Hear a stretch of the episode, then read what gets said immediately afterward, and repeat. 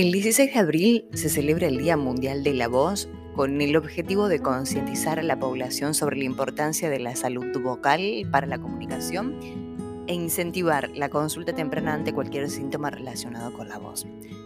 Bienvenido a Palabras que Vibran, soy Ale Cordara, locutora, periodista y mentora en habilidades de comunicación.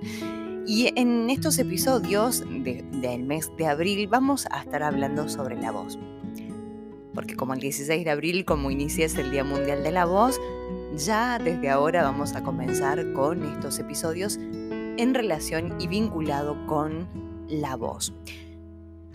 Se celebra, que es decretado y, proclamado por la Federación de Sociedades de Otorrinolaringología desde el año 1999. Desde esos momentos ahí ya se, comenzó a fomentar esto y me parece que es buenísimo, porque muchas veces no le damos importancia al, buen uso, al cuidado de la voz. De hecho, tengo mentorías de personas que tienen disfonía, son disfonías que, que, no son patológicas, que yo primero cuando una persona llega a mis entrenamientos, lo primero que hago es mira, siento esto, escucho esto, fíjate, entonces ahí también veo el, tema del uso de, la voz y, demás para el torrino, para la fono y no tiene absolutamente nada y yo me quedo tranquila que podemos trabajar. Antes de comenzar con, el tema que traigo hoy de la voz, eh, quiero recordarte que ya son los últimos días para el taller presencial en Rosario, Comunicarte Mejor trae oportunidades que es el viernes 8 de abril de 17 a 19.30. Nos quedan los últimos lugares, así que me gustaría que ese lugar sea tuyo. En el caso que quieras este mismo taller de manera virtual y estás en cualquier parte del mundo de habla hispana, hacémelo saber y también lo repito de manera virtual que, que me encantaría. Por otra parte, las mentorías individuales siguen estando. Voy a hacer un un link en las historias, en las historias no, en, en, los, en los enlaces de, mi perfil en Instagram, así también puedes reservar tu mentoría para el mes. Y por otra parte también agradecida por el libro, que, que está teniendo muy buena repercusión. Y ahí estamos con los detalles también de la Feria del Libro. La editorial nos mandó a todos los autores elegir un día, ya lo elegí, pero lo tienen que aceptar. De igual modo, hasta el 10 de abril nos, dio tiempo para que elijamos los días, así que falta más a mediados del mes. Te diré en qué momento estaré en Buenos Aires en, la Feria del Libro. Pero para adquirirlo tenés cuatro formas. La primera conmigo directamente, vas a, mi perfil de Instagram, arroba Alejandra Cordara, y encontrás el link de los enlaces. O si no me mandás un mail cordara.alejandra.gmail.com y también ahí me lo puedes pedir, te lo mando a cualquier parte de la Argentina. Por otro lado, lo podés, si estás en Rosario, lo, lo podés adquirir, ir hasta el local que es Luz Día de mm, Córdoba y Sarmiento, local 111, ahí también. Por otra parte, en Autores de Argentina, ellos se encargan de mandarlo también a cualquier parte de, del Argentina y si no la Feria del Libro en Buenos Aires. Así que tenemos las cuatro opciones disponibles. No me quedan muchos, todavía tengo, guardé los encargados, pero algunos, algunos quedan y si no algunos quedan en Buenos Aires también la Feria del Libro, pero ah, quedan, quedan poquitos, pero quedan. Así que pedime el tuyo y, la verdad que estoy muy feliz de, los mensajes que, recibo sobre el libro y todos los días salen, salen algunos libros a diferentes partes del país. Eso recordarte y agradecerte por, estar siempre. en la voz, vamos a ahora enfocarnos en, en la voz. La voz es el instrumento, según mi juicio, más hermoso al momento de transmitir, pero como siempre lo digo, no es el único elemento de la comunicación y tenemos que tener una congruencia entre todo lo, que hacemos en, vinculados a la comunicación. Si me has escuchado en alguna oportunidad, yo me inspiro en la regla de Albert Meravian, que es visual, vocal y verbal, o verbal, vocal y visual, como quieras, es las 3B. y un porcentaje que es 7,38,55. 7% palabras, 38% es la voz y 55% el lenguaje no verbal. Muchos y algunas teorías vienen en contra de, la teoría de Maravian porque dice que las palabras importan, claro que sí importan las palabras, claro que sí importa cómo lo decimos y que toda la gestualidad, los silencios y todo acompañen a esa comunicación. Yo digo que hay que ser congruentes, pero lo que muchos se olvidan de la regla de Meravian, que es la comunicación de emociones y no de ideas. ¿Y por qué la tomo como tal? Porque somos seres emocionales. Somos seres emocionales y por ende nos comunicamos desde esa emoción. Por eso cuando comunicamos una idea, un proyecto, rendimos un examen o, lo que fuere, siempre comunicamos con una emoción. Entonces, ¿es tan lejana la regla de Meravian? Yo creo que no. Y esto me lo da mis años de, experiencia, no solamente en los medios de comunicación, sino entrenando a personas de manera grupal o individual.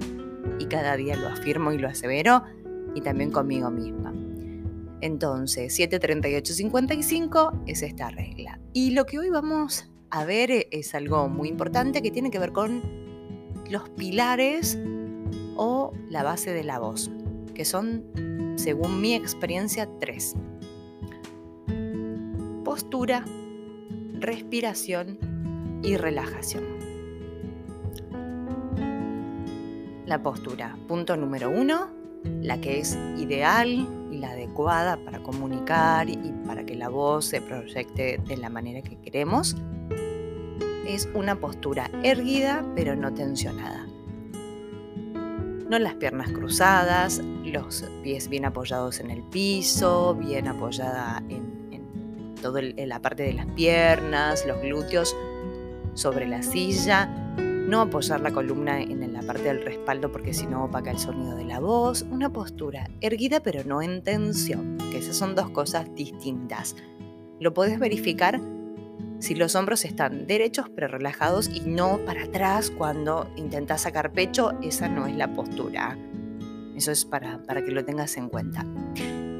La respiración es la respiración abdominal o la respiración costo-diafragmática que la usamos los locutores, los cantantes, la gente que también usa, que, hace yoga, que practica yoga, es la respiración adecuada para que la voz salga del abdomen y no de la parte de las cuerdas vocales, porque si no ahí sí empezamos a dañar. Por eso todo sale de la respiración, por eso es la base de la voz y es nuestro motorcito.